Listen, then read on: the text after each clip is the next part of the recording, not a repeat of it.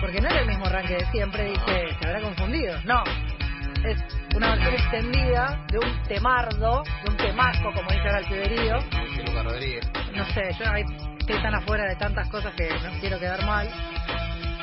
Pero, como Si esta- no, si no sos Coscu, No, o no no Lucas Rodríguez, no, no y tenés más de 30, no digas, Temardo, no digas temardo. no, sos un- se, lo, nerd. se lo permitimos a Ariel Sher básicamente porque él puede hacer lo que quiere. ayer es un maestro, Y es no. nuestro maestro, claro que sí, pero después el resto, no sé, si estás afuera no pasa nada, Claro. no pasa nada. No, Asumila. No, no te tenés que subir a todos Claro, los trenes no hay que ¿eh? subirse a todo. No hay que subirse a puedes todo. bajar, no pasa nada. no pasa nada. Te juro, Ricky, que no pasa nada. No pasa nada.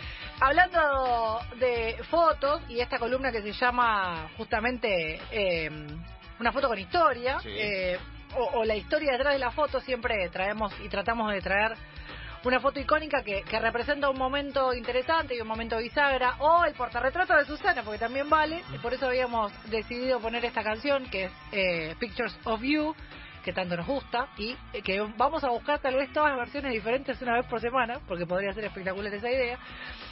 En el portarretrato del día de la fecha está justamente una persona que sí sabe cuánto pesa la Copa del Mundo, como bien decía el señor Javier Armando Lanza. Nos había quedado pendiente, lo íbamos a hacer para el día de su cumpleaños, pero la verdad nunca está de más hablar de Bilardo, así que vamos a hablar justamente de el entrenador y de una foto que en realidad tiene que ver con un un momento tan disruptivo como actual, porque en su momento cuando sucedió hace eh, más de 20 años, nadie pensaba que el fútbol femenino iba a tener eh, la aceptación, la ascendencia, la trascendencia y, y, la, y estar en agenda permanente como lo está hoy. Pero esta foto es del 2003. Eh, en el 2003 sucedió un hecho que fue uno de los, eh, de alguna manera, más esto, disruptivos dentro del fútbol femenino, porque Carlos Salvador Vi- Vilardo, él en ese momento entrenador de estudiantes de La Plata, Recordemos eh, que Bilardo va a ese estudiantes porque se estaba yendo al descenso. Exactamente, va de alguna manera como a rescatar al pincha. Eh, y en este rescatar al pincha, él se involucró muchísimo con el club, no solamente con, con el fútbol, sino con el club en general. En esto de, de involucrarse con el club, se involucró muchísimo con el resto de las disciplinas, recibió al resto de las disciplinas, charló con casi todos los entrenadores, con las jugadoras y los jugadores de distintas actividades. Una de esas actividades fue el fútbol femenino. Las jugadoras de fútbol femenino fueron a hablar con Carlos Vilardo para eh, contarle la realidad que estaban viviendo, cómo se encontraban, cómo encontraban la disciplina.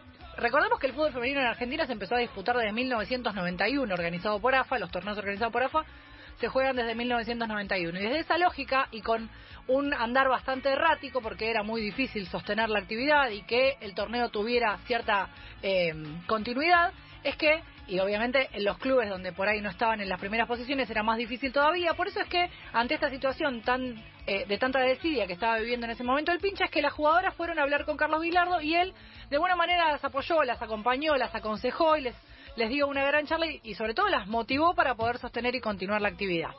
En la foto está Carlos Vilardo y hay dos jugadoras, Sí. pero la práctica es de un equipo, es del equipo de fútbol masculino. Y hay dos jugadoras.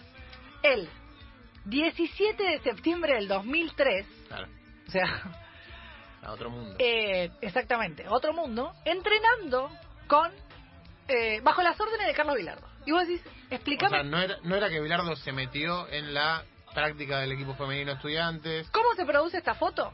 Después de esta charla y después de que Bilardo asume como entrenador y, y se hace cargo del equipo y tiene esta reunión con diferentes eh, personas y eh, allegados del club, las jugadoras, en este caso Pa- eh, Paola Viani y Betina Estañares, van al entrenamiento, van a, eh, al country a agradecerle a Carlos que las había recibido, que las había escuchado, que les había, eh, las había aconsejado.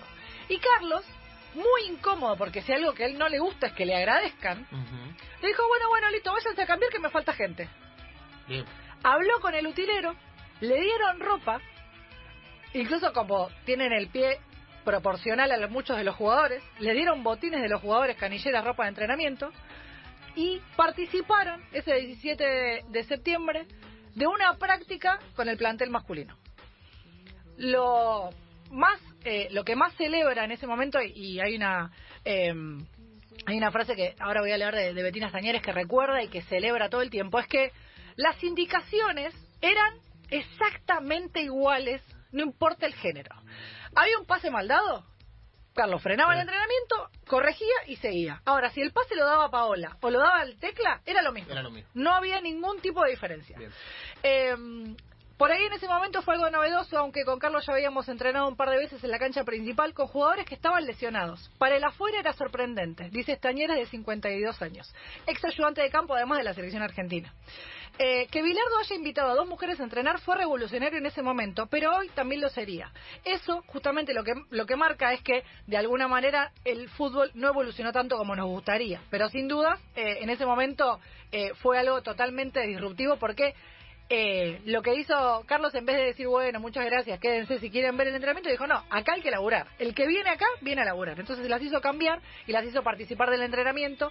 Eh, eh, y hay algunos mensajes, por ejemplo, que, me acuerdo en ese momento le preguntaban sobre cómo había sido el entrenamiento y esto es lo más interesante, que tanto, tanto Betina como Paola, cuando hablan del entrenamiento y recuerdan el momento del entrenamiento, porque no fue uno solo, sino que fueron varios, este fue el que tuvo más trascendencia porque había justamente un fotógrafo del diario El Día presente en el entrenamiento y pudo retratar esa foto donde está Carlos, está Paola y está Betina vestidas y, y entrenando. Hay dos o tres, no hay muchas más fotos de ese momento, pero que retratan esto, retratan la posibilidad de el entrenamiento en conjunto y sobre todo eh, la palabra y el testimonio de, de Betina Estañares, que hoy es manager de Estudiantes de La Plata, que cuenta esto, que cuando frenaba el momento del entrenamiento para marcar un error, era igual para un, eh, uno de los jugadores del plantel como para una de ellas. Y no había diferencia en la corrección. Y sobre todo, lo más interesante es que los jugadores entendieron que tenían que ir igual, porque si no, las jugadoras le sacaban la pelota. Claro. O sea, están entrenando, son compañeras, listo, son No, compañeras no le sobraba nada.